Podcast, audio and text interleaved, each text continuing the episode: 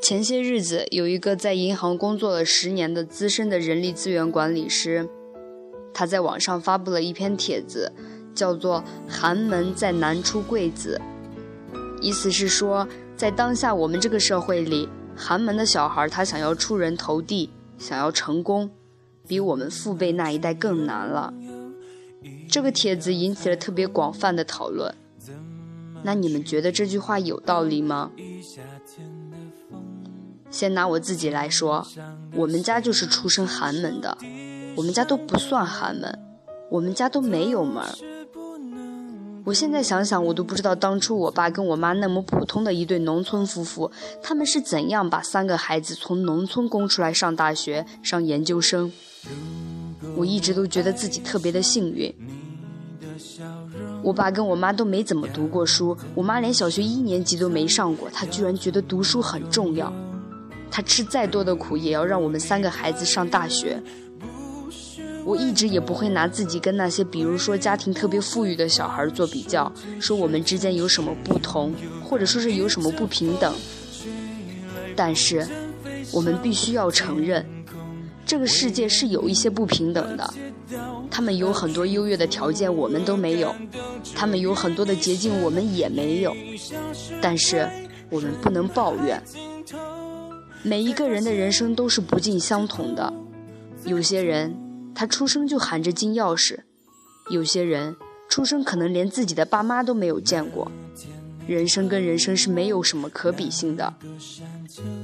我们的人生是怎么样的，完全取决于自己的感受。你一辈子都在感受抱怨，那你的一生就是抱怨生；你一辈子都在感受感动，那你的一生就是感动的一生。你一辈子都立志于改变这个社会，那你的一生就是斗士的一生。英国有一部纪录片叫做《人生七年》，片中访问了十二个来自不同阶段的七岁小孩儿，每七年再回去重新访问这些小孩儿。到了影片的最后，就发现富人的孩子还是富人，穷人的孩子还是穷人，但是。里面有一个叫做尼克的贫穷小孩，他到最后通过自己的奋斗变成了一名大学教授。可见，命运的手掌里面是有漏网之鱼的。而且，现实生活中，寒门子弟逆袭的例子更是数不胜数。所以，当我们遭遇失败的时候，我们不能把所有的原因都归结到出生上去。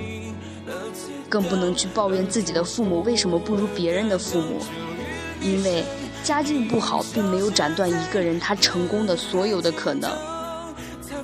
当我在人生中遇到很大困难的时候，我就会在北京的大街上走一走，看着人来人往。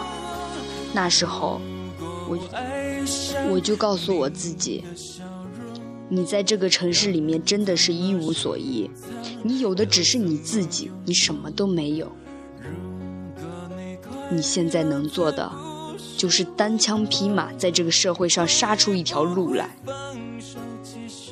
其实，我刚刚在问的时候，我就发现了，我们大多数人他都不是出身豪门的，我们都要靠自己。所以，你要相信。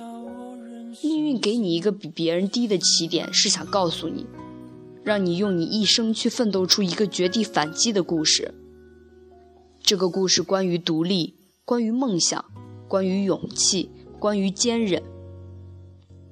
它不是一个水到渠成的童话，没有一点点的人间疾苦。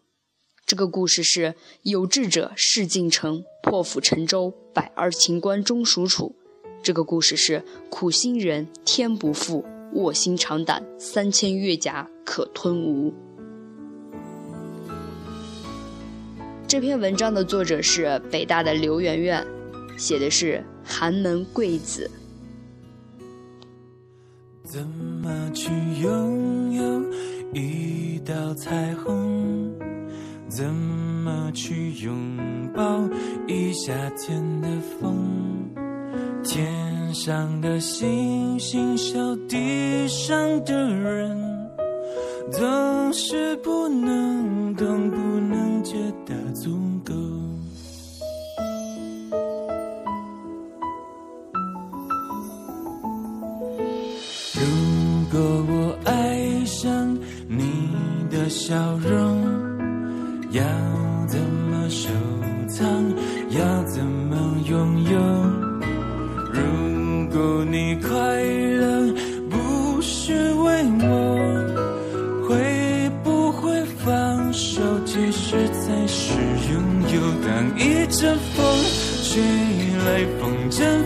上天空，为了你而祈祷，而祝福，而感动，终于你身影消失在人海尽头，才发现笑着哭最痛。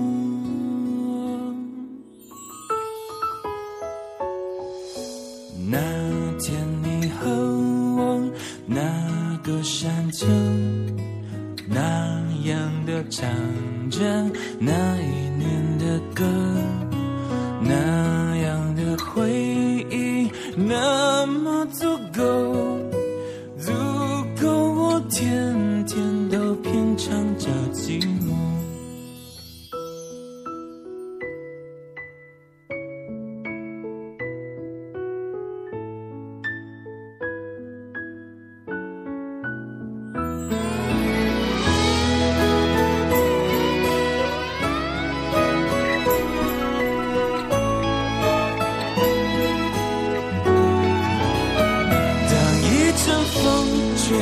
来，风筝飞上天空，为了你而祈祷，而祝福，而感动，终于你身影消失在人海尽头，才发现笑着哭最痛。当一阵风吹来，风筝飞上天空，为了你而祈祷，而祝福，而感动，终于你身影消失在人海尽头，才发现笑着哭最痛。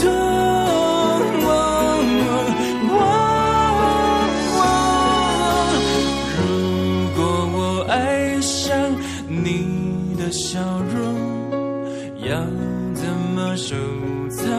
要怎么拥有？